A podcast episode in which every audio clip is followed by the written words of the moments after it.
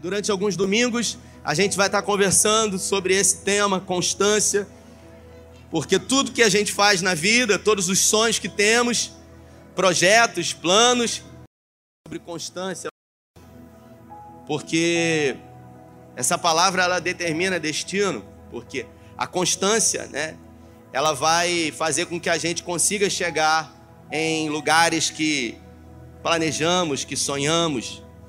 E o tema da nossa conversa é os planos que foram embora. Na semana passada, no domingo passado, a gente conversou sobre o livro do Segunda Reis, no capítulo 4, onde a gente falou sobre aquele episódio onde Eliseu, ele operou um milagre na vida daquela viúva.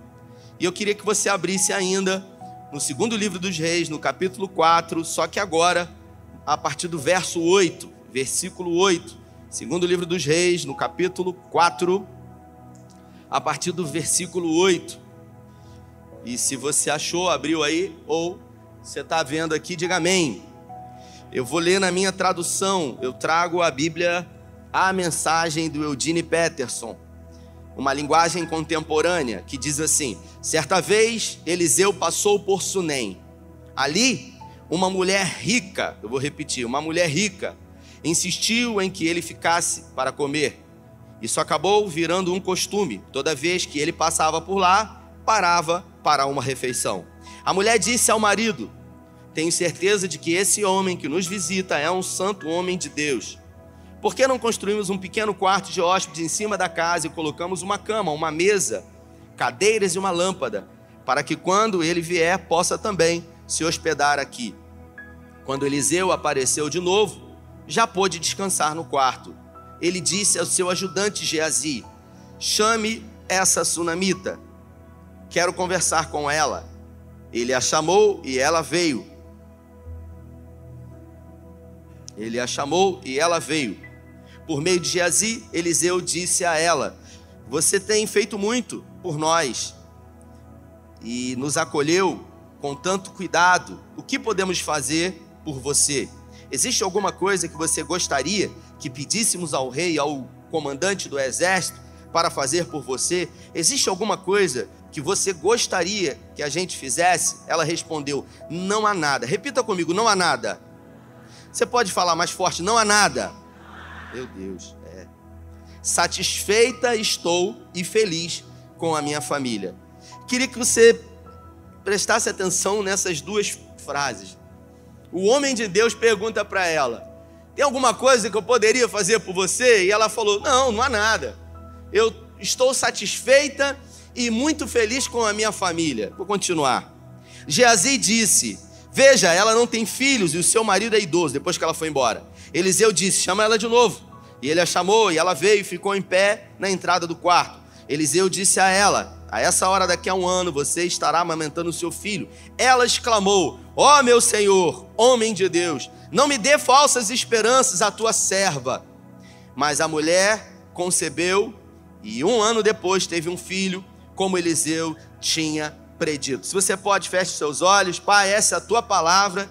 E em graça nessa noite pedimos que o Senhor fale conosco, que o Senhor tenha liberdade nas nossas mentes e no nosso coração, pois queremos ouvir a tua voz. E queremos, Pai, resgatar os planos, os sonhos e projetos que foram embora. Essa é a nossa oração, agradecidos no nome de Jesus. Fiz questão de falar no início, quando conversava com a Elaine, sobre o projeto Sorrir, que em algum momento esses planos que haviam sido feitos na nossa comunidade de fé quase foram embora, William. Quase foram embora. Diante das dificuldades que se levantaram, da falta de recurso, mesmo diante de uma palavra empenhada. Mas é nesse momento que a gente vai precisar decidir o que a gente vai fazer, se a gente vai recuar, se a gente vai desistir dos sonhos que a gente tem, ou se a gente vai permanecer firme, crendo contra a esperança, acreditando mesmo não vendo com os olhos naturais. Esse texto é um texto muito conhecido. É, Eliseu ele havia assumido o ministério profético de Elias. Eliseu não era de uma linhagem profética. Eliseu, ele era de uma família rica. Ele era muito rico. A sua família possuía ah, muito, muita terra e ele tinha ah, por hábito de arar a terra. O texto diz que ele estava na 12 junta de bois. Para você entender, uma família de classe média da época tinha um boi. Classe média. Classe média. Então, uma família de classe média tinha um boi. Ele, a família dele, tinham 24 animais. Eles tinham situação. E Elias passou por ele, cumprindo uma palavra de Deus que Elias já tinha abandonado. Elias sofreu, você conhece a história do profeta Elias, depois de enfrentar 400 profetas de Baal, mais 450 profetas de Azerá, depois de ir para a caverna, depois de chorar, depois de pedir a morte Eliseu. Elias falou: Não aguento mais, Deus, sabe? Quando a luta é grande, a dificuldade, as, os levantes são grandes contra você e você pensa em desistir. Elias pensou em desistir e não só pensou, ele desistiu. Deus olhou para ele tentou reanimá-lo, tentou dizer para ele continuar, mas Deus sabe quando é o nosso limite e Deus falou para ele: tudo bem, você não quer mais? Tá bom, então você vai fazer o seguinte: você vai ungir Azael rei, você vai passar lá pela terra de Eliseu e você vai lançar a capa sobre ele, você vai chamar ele. Ele fez isso. Ele lançou a capa sobre Eliseu e Eliseu começou a andar com ele. Eliseu andou 10 anos com Elias no ministério profético. E nos últimos dias, de Elias junto com Eliseu. Ele aprendeu muita coisa com Elias, só que Elias não fez, não realizou grandes milagres depois que ele desistiu. E o texto diz que nos últimos dias Elias virou para ele e falou: oh, Eu já estou indo embora e eu quero agradecer a você por você ter caminhado comigo esse tempo todo. E eu queria que você me dissesse o que, que você quer, porque eu vou embora. E se existe alguma coisa que eu possa fazer por você, você me fala, porque se tiver ao meu alcance eu vou fazer. E Eliseu chegou para Elias e falou: Eu quero fazer o dobro do que você fez. E para você entender, Elias tinha realizado 14 grandes milagres. Perdão, sete grandes milagres. Repita comigo: sete milagres. Então, o cara pediu para fazer 14. Eliseu começou o ministério profético dele, porque Elias desistiu. E agora a gente está diante dessa mulher aqui. Era uma mulher rica, o texto diz, ela morava em Sunem, por isso é chamada de Sunamita. E todas as vezes que Eliseu passava ali com seu ajudante, ela observava e ela viu que ele era um homem de Deus. Ela sabia que ele era um profeta. E ela chegou para o marido dela e falou o seguinte: Olha, esse aí é um homem de Deus. Ele é um profeta. E todas as vezes que ele passava, ela chamava ele, botava ele na casa dela e dava comida para ele. Para ele e para Geazi. E aí, quando ele foi embora, um dia ela virou para o marido dela e falou: Por que, que a gente não faz um quarto para ele aqui? Porque ele é um homem de Deus. Então, se a gente fizer um quarto, além de comer, ele vai poder dormir e descansar. Observe que Eliseu, ele se sentiu constrangido com a atitude daquela mulher. Sabe quando alguém faz alguma coisa por você e isso enche seu coração de alegria e você, de alguma forma, gostaria de retribuir a esse alguém? O nome disso é gratidão. E Eliseu, ele era um homem de Deus, então ele pergunta para Geazi: Poxa, eu estou incomodado, eu estou tão feliz com o que essa mulher fez por nós. Ela não precisava fazer isso, mas ela resolveu fazer. Então tem alguma coisa que a gente poderia fazer? Ele, Geazi falou: Não sei. Eliseu falou: então vai lá e conversa com ela. Se ela tem algum problema com o rei, se ela está devendo impostos, se tem alguém que está assolando ela, porque eu vou resolver. Observe, ela era uma mulher rica. E Geazi foi lá e perguntou para ela: tem alguma coisa que o profeta possa fazer por você, o homem de Deus? E ela disse: não, não tem nada.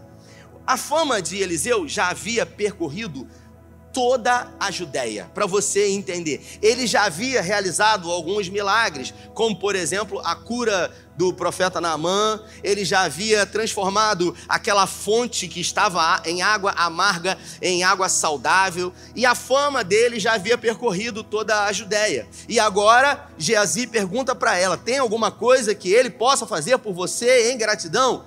Ela diz: não tem nada.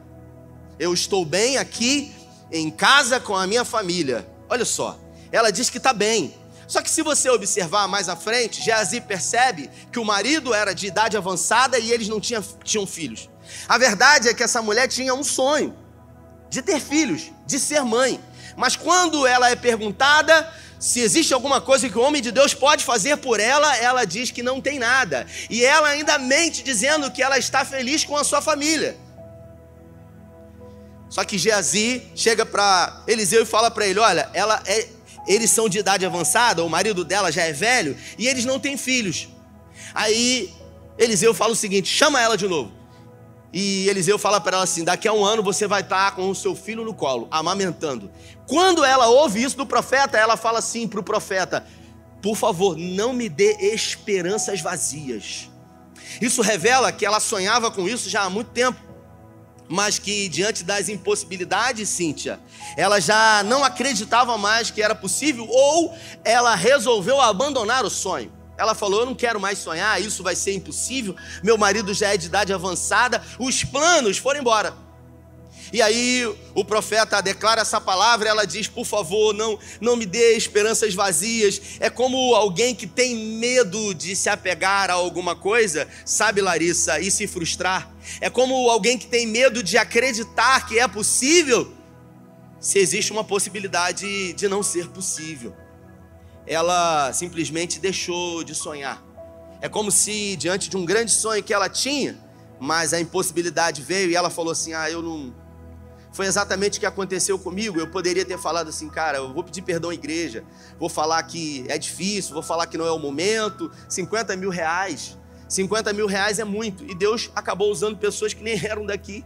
Porque Deus, ele usa pessoas. Resta saber se ele vai usar você que está aqui ou não. Porque Deus sempre vai usar alguém.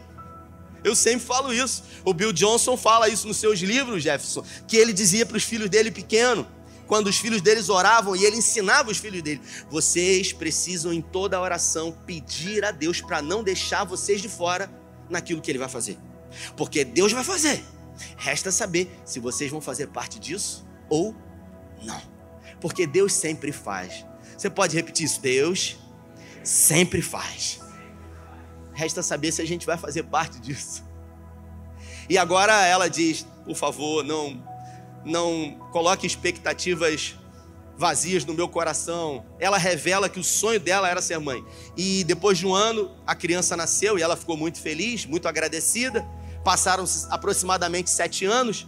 O menino estava no campo com seu pai e de repente o menino sente uma forte dor de cabeça e ele começa a gritar: ai, minha cabeça, minha cabeça, minha cabeça. E o pai do menino, que era de idade avançada, sete anos antes, já tinha passado mais sete. Então já era bem velhinho ele não tem nem força para carregar o menino Laerte, ele chama um dos seus empregados e fala: pega o menino no colo e leva para a mãe dele. E quando a mãe pega o menino no colo, a mãe leva para o quarto que ela havia feito para o profeta. Quando ela coloca o menino na cama, ela vê que o menino havia morrido. Você imagina? Alguém que lutou a vida inteira por um sonho, alguém que repreendeu um profeta, falando para ele não lançar sobre ela expectativas frustradas, e agora tudo que ela não queria era viver exatamente essa dor e esse sofrimento. O que, que ela fez? Chorou? Não. Ela foi lá resolver com quem tinha que resolver. Porque ela não pediu filho. Foi ele que quis voluntariamente fazer o milagre na vida dela. Ela pegou, foi para o Monte Carmelo. Quando chegou no Monte Carmelo, porque Eliseu morava no Monte Carmelo, Elias morava no Monte Carmelo. E quando ela chegou no Monte Carmelo, ela chegou lá. Eu vou estar lá, né? O Vinícius, a gente foi lá no Monte Carmelo, né, Vinícius? Ah, vamos lá esse ano de novo. Glória a Deus por isso. E quando chegou lá no Monte Carmelo, ela chegou para o profeta, para Eliseu, e falou assim: Vem cá, eu pedi alguma coisa para você? Ela foi abusada. Chegou a Jane falando: Eu pedi alguma coisa para você? Tinha se passado sete anos, oito anos. Eu pedi alguma coisa para você? Eu não mandei você, eu falei que não estava precisando de nada. Eu estava de boa. Eu já tinha me contentado em não ter filhos. Eu já tinha me contentado com as minhas frustrações. E ainda assim ela não se tornou uma mulher amarga porque mesmo diante das impossibilidades, ela se tornou alguém generosa. Porque tem gente que quando as coisas não acontecem como gostariam, elas se tornam pessoas amargas, mas ainda assim ela se tornou uma pessoa generosa. Não tendo o sonho realizado, ela continuou sendo generosa. Então ela desabafou no profeta ela falou: Eu não pedi nada, e agora o problema é seu, você vai ter que resolver. E o texto diz que ele chamou o, o, o ajudante dele, Geazi, e falou: Geazi, pega o meu bordão, que era o, o cajado dele, e desça, e encosta na boca do menino. E Eliseu desceu, Geazi desceu com o bordão dele, e ela ficou lá. E Eliseu falou para ela: Pode ir. Ela falou: Eu não vou, não, meu. Eu não tenho nada com ele, meu negócio é contigo. Se você não for, eu não saio daqui também. E ele falou: Eu vou ter que ir. E ele foi com ela. Quando chegou lá, Geazi já tinha encostado o bordão na boca do menino e não tinha acontecido nada com o menino. Geazi voltou e falou: Olha, mestre, não aconteceu nada. E ele falou: Não, deixa comigo. Ele entrou dentro do quarto e ele começou a orar e nada do menino ressuscitar. ele deitou em cima do menino. Ele estendeu as mãos do menino assim, e ele botou testa com testa, boca com boca, nariz com nariz, e ele ficou como quem estava esquentando o corpo da criança. Menino tinha sete anos de idade. E ele levantou de novo, ficou andando de um lado para o outro, e ele fez isso várias vezes. Pensa comigo o que estava passando na cabeça de Eliseu ali. Senhor, é contigo agora mesmo. Porque ele não tinha todo o poder. Ou você acha que o profeta tem todo o poder? Não é assim que funciona. A Bíblia fala que quando ele estava no Monte Carmelo e a sunamita estava vindo numa montaria, ele falou assim: Geazi, desce e vê o que está acontecendo com o sunamita, porque Deus não me permitiu saber qual é o problema dela. A gente tem por hábito de supervalorizar as pessoas que têm alguns dons espirituais mas só Deus tem o conhecimento de todas as coisas. Ele não sabia. Ele não sabia nem o que ia acontecer, ele apenas estava ali profetizando. Deitou de novo, levantou, deitou de novo, até que o menino começou a se mover, ele continuou esse processo, o menino espirrou sete vezes, sentou na cama, ele chamou, o ajudante dele falou: chama a sunamita. Ela veio, a mulher não tem nem nome, irmãos. E ele pegou o menino e entregou nas mãos dela. E glória a Deus e aleluia. E teve um final feliz e foram felizes para sempre, como os filmes hollywoodianos. Só que nem sempre é assim, né? Às vezes a nossa vida ela não segue um curso crescente. A gente passa por montes, a gente desce vales, a gente passa por tempestades, a gente não tem controle. A nossa vida não é uma, uma, uma vida que segue um curso perene. A gente, às vezes, passa por situações inimagináveis. Algum tempo depois, a Bíblia fala que Eliseu foi até essa mulher e falou para ela: Olha, seu filho está aí, graças a Deus, mas eu quero dizer para você que Deus vai mandar uma seca e essa seca vai vir destruindo tudo. Então, daqui a os próximos sete anos, vai ter muita dificuldade aqui em Israel. Então, eu queria que você fosse para algum lugar você procurasse um lugar que você pode ir, ela era rica. Mas mesmo sendo rica, ela não podia resolver todos os seus problemas, porque dinheiro não resolve tudo. Quem não tem dinheiro e quer dinheiro, acha que dinheiro é a solução para todos os seus problemas, mas não é. E ela então conversa com seu marido e eles vão para uma cidade distante. Eles, durante sete anos, eles passam a morar no território dos filisteus. E eles ficam lá. Trancaram a casa, a fazenda, eles tinham muitas posses, e ao trancar tudo, ficaram sete anos longe. Até que, passado esses sete anos, começou-se a chover novamente em Israel e ela voltou para casa. E quando ela voltou para casa, já tinha gente morando lá na casa dela e tinha um documento dizendo que tinha a posse da terra, ou uso capião. Eles falaram: Ó, oh, a gente é dono aqui, é esse o nome, né? A gente é dono aqui. A gente está pagando o IPTU aqui direitinho há sete anos e agora é com a gente. Só que o Eugene Peterson, na tradução à mensagem, no capítulo 8, ele diz que quando ela voltou, sete anos depois, ela voltou só com o filho dela. Faz a conta comigo. O marido já era de muita idade quando fez a casa para o profeta. Passaram-se sete, oito anos. Depois veio uma fome de mais sete anos, 14, 15 anos. Ou seja, o marido dela morreu. Repita comigo, ele morreu. Morreu. Igual Tiririca fala, morreu. Morreu. Quando o filho dela morreu, o que, que ela fez, Aline? O que, que ela fez quando o filho morreu? Foi no profeta. Quando o marido dela morreu, o que, que ela fez? Não foi. Ela não foi no profeta.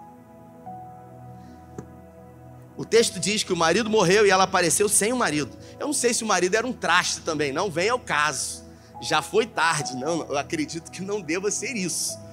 Não foi isso que eu coloquei como sequência do meu esboço aqui. Espero que não seja isso.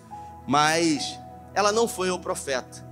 E eu confesso que por muitas vezes eu já me perguntei o porquê que ela não foi ao profeta quando o marido morreu. E quando o filho morreu, ela foi. O fato é que agora ela chegou em casa e ela era rica e ela foi é, se apossar daquilo que era dela e já tinha gente na terra dela. Já tinha gente com gado, com os animais. E o que, que ela fez? Ela foi visitar o rei. Ela se colocou numa fila, porque os reis naquela época atendiam pessoas.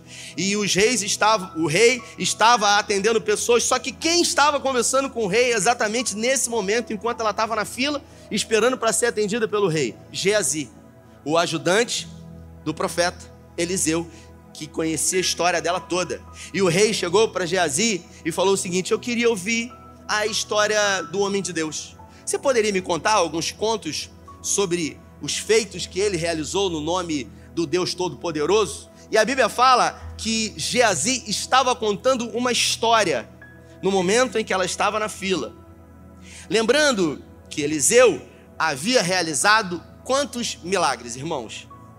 14 milagres. Elias fez sete, ele disse: Eu quero fazer o dobro. Ele realizou 14. E dos 14 milagres que Eliseu havia realizado, qual era a história que Geazi estava contando? A história daquela mulher. Ele estava contando, certo dia, a gente quando passava por Sunem, havia lá uma mulher rica em Sunem, que sempre hospedava a gente na casa dela. E um dia essa mulher chegou para o homem de Deus e disse para ele: ah, Fizemos para você e para o seu ajudante aqui um quarto. E algum tempo depois, o homem de Deus me perguntou: Existe alguma coisa que poderíamos fazer por essa mulher tão generosa. E o homem de Deus profetizou um filho na vida dela. Sete anos depois, esse menino morreu. E o cara tá contando a história para o rei. E o rei tá ali ouvindo a história. E de repente, Geazi vê na fila a viúva. E Geazi fala: Olha quem está na fila ali. É ela. Meu Deus do céu. A história saiu, saiu do conto. Sabe quando você conta um conto e aumenta um ponto? Não era o caso. Mas a, a história estava ao vivo. E Geazi falou: Olha lá, mulher, é ela. E aí o rei falou: É ela? Então manda chamar ela. E a mulher que estava lá na fila esperando para uma audiência do rei, ela teve a oportunidade de contar a história toda para o rei. Ela contou, tintim por tintim, o que aconteceu. E o rei ficou, sabe, estupefato com tudo aquilo que é, o, o homem de Deus havia realizado. Só que em algum momento ela chegou e ela falou: É eu queria agradecer a oportunidade de vir aqui contar essa história maravilhosa que o homem de Deus realizou na minha vida, mas eu estou na fila aqui com outro motivo. Tem um negócio, sabe? Há sete anos atrás, esse mesmo homem de Deus, ele falou para mim o seguinte: olha, você precisa ir para um outro lugar porque vai vir uma seca. E eu fui. E a gente, durante sete anos, morou no território dos filisteus. O meu marido morreu, ficou por lá enterrado, e eu voltei para casa com o meu filho. Só que agora a gente foi tomar posse daquilo que é nosso invadiram a nossa terra. Ela foi em busca daquilo que era dela. Talvez ela tenha aprendido a lição, porque ela poderia ter é, se contentado e não ir ao profeta, e não ir ao rei, ou quem sabe ela iria ao profeta. O fato é que ela decidiu, ela não tinha certeza do que iria acontecer. Alguns vão dizer que foi sorte naquele exato momento. Geazi está contando a história dela e o rei diz para ela o seguinte: você é muito ousada de vir aqui e pedir aquilo que é seu por direito. Ele manda chamar um dos seus servos e pede para que se faça a conta dos sete anos que ela ficou fora, se ela tivesse plantado, se ela tivesse colhido, se ela tivesse vendido, quanto ela teria lucrado. E o rei diz: devolva tudo que é dela, e vocês vão dar para ela também todo o dinheiro se porventura ela plantou e ela não colheu. Os planos dessa mulher, é, em algum momento da sua vida, foram embora planos de ser mãe, mas houve uma intervenção de um profeta, de um homem de Deus que mudou a história dela. Eu preguei essa mensagem há cerca de um ano e meio atrás, e eu me lembro que quando eu preguei essa mensagem, eu trouxe uma tônica dizendo que nas nossas vidas Existem coisas que nós vamos perder e que Deus vai nos restituir. Porque o nosso Deus é um Deus de restituição. Tem coisas que a gente vai perder e Deus vai restituir. Mas tem coisas nas nossas vidas que a gente vai perder e a gente não vai receber restituição. Deus vai nos dar força para diante da perda, a gente continuar vivendo e acreditando que mesmo não tendo o controle, Deus tem todo o controle. Mas existem algumas coisas que nós perdemos no meio da nossa caminhada e que nós podemos ir em busca e reivindicar e fazer aquilo que a gente sabe que precisa ser feito para que a gente possa ter de volta aquilo que é nosso. É claro que é mais fácil a gente querer o um milagre. Ela poderia, quando voltou para a cidade, Crips, ido ao profeta e pedido a ele uma mágica para trazer de volta tudo que era dela. Mas ela resolveu se colocar numa fila, sendo provavelmente humilhada a estar no sol diante de muita gente que estava pedindo um monte de coisa ali, não sabendo qual seria a, a postura do rei ao recebê-la, e no processo que ela foi submetida a buscar de volta aquilo que era dela legitimamente, Deus realizou o milagre. O milagre aconteceu de uma forma improvável na vida dela. Eu aprendo com isso que nas nossas vidas, nem sempre o milagre irá acontecer como a gente gostaria, mas se Deus é o centro e se a motivação é boa, Deus sempre vai empurrar a gente para um lugar. É o que Paulo fala em Romanos no capítulo 8, no versículo 28, Glautinho. Se você ama Deus, tudo vai empurrar você para um lugar, que é o propósito de Deus. Todas as coisas cooperam juntamente para o bem daqueles que amam a Deus e são chamados segundo um propósito. A gente acaba observando, irmãos, de que em situações nas nossas vidas que nós queremos restituição, muitas são as vezes que nós somos responsáveis por ir em busca e tomar de volta aquilo que a gente mesmo às vezes abriu mão.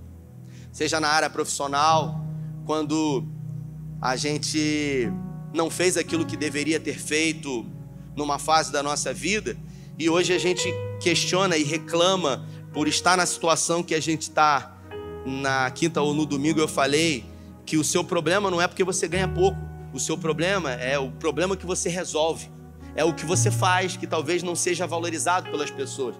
Porque se você se especializar em resolver problemas que pouca gente resolve, as pessoas vão valorizar você e vão pagar você por isso. Então, é melhor para mim reclamar e dizer que acabou, ou é melhor para mim regaçar as mangas e decidir fazer aquilo que precisa ser feito? É um casamento que está passando por crise, por dificuldades. Estava assistindo um podcast essa semana e o cara estava falando o seguinte: eu recebi uma ligação de um amigo que está passando um momento muito difícil.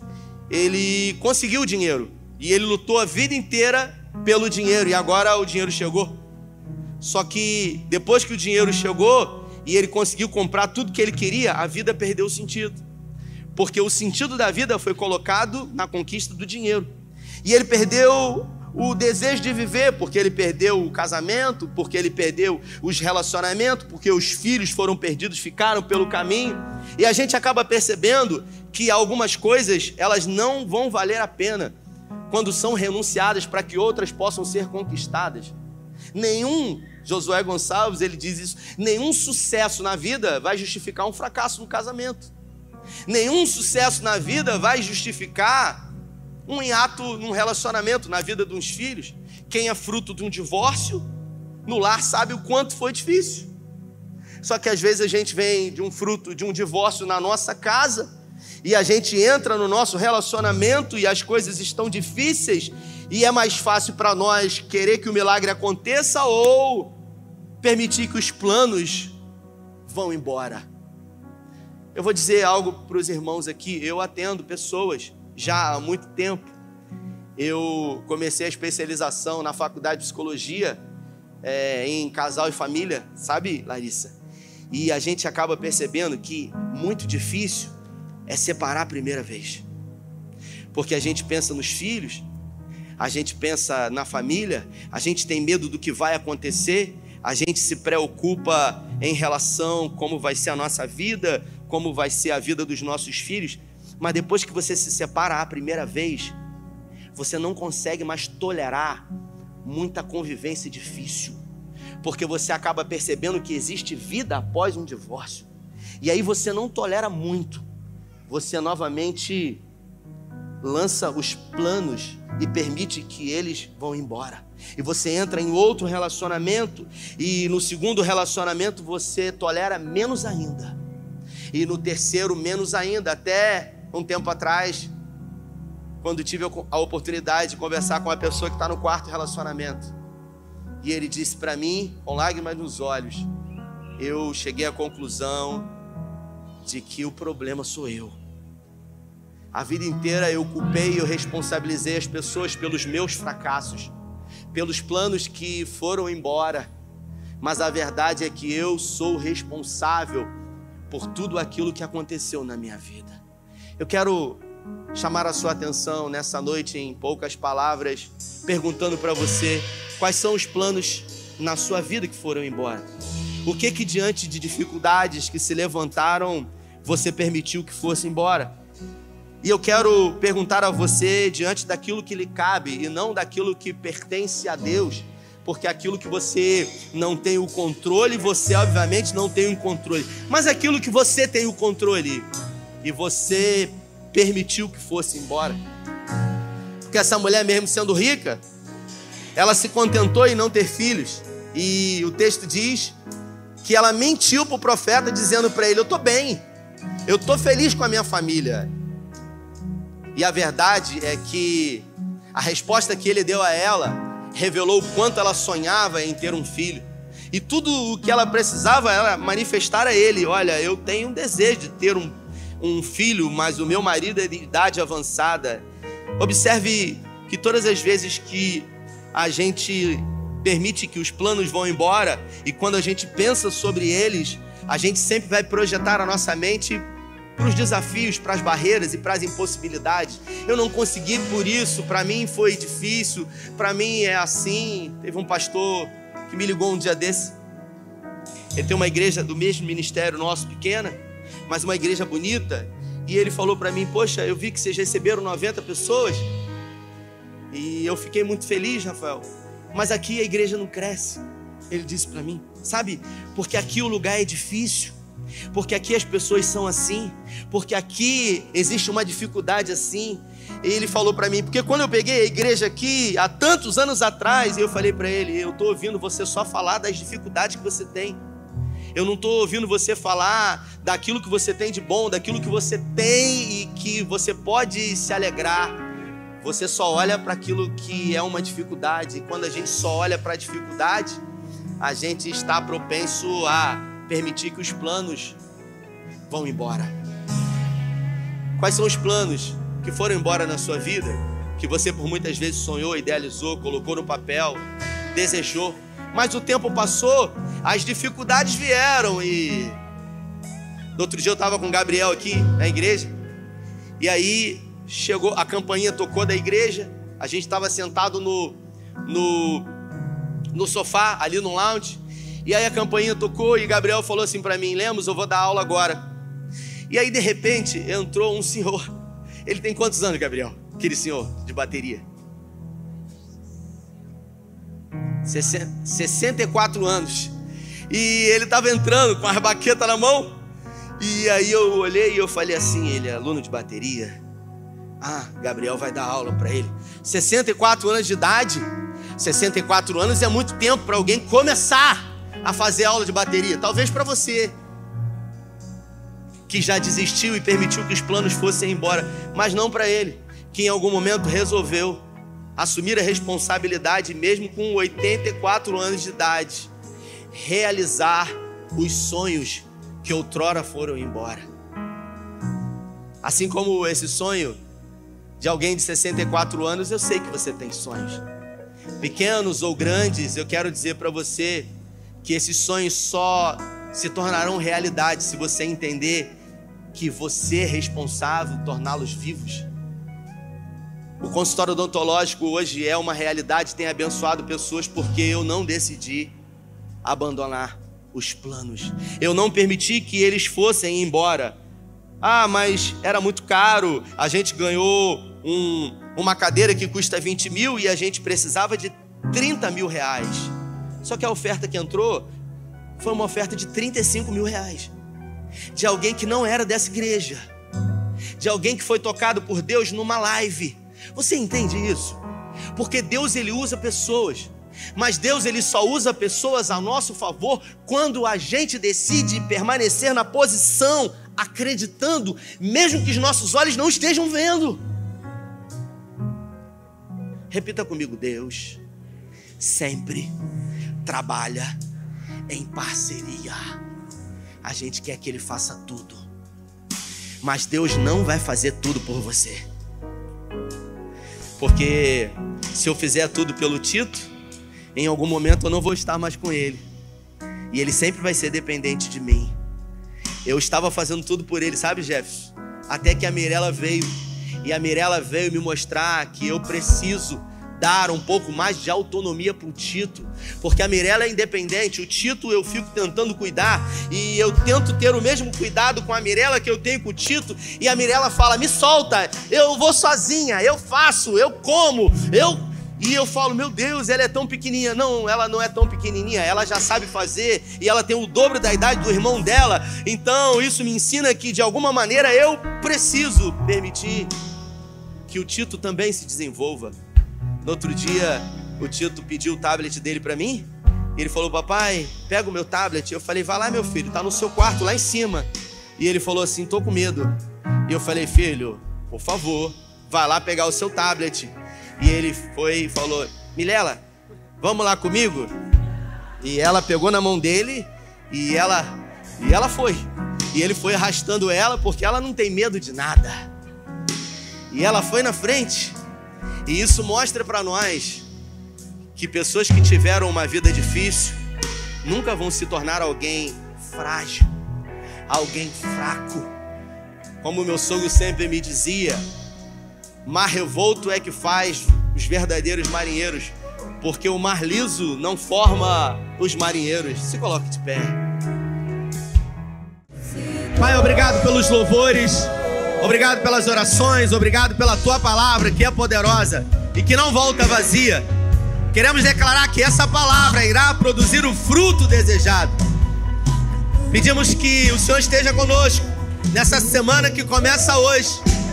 Que seja uma semana onde a tua presença faça diferença em tudo. Guarda a nossa entrada, a nossa saída. Que os nossos pés estejam alicerçados em ti. Que os nossos olhos estejam fitos no Senhor porque é de ti que vem o socorro. Guarda nossa casa, nossa família, os nossos filhos. Destra os nossos dedos para a batalha. Abençoa aquilo que fazemos em prol do nosso sustento e que esse mês de março seja o melhor mês de 2023. É o que nós declaramos em nome do Pai, em nome do Filho e em nome do Espírito Santo. Se você crê e recebe, dê a melhor salva de palmas a Ele. Deus abençoe você. Valeu!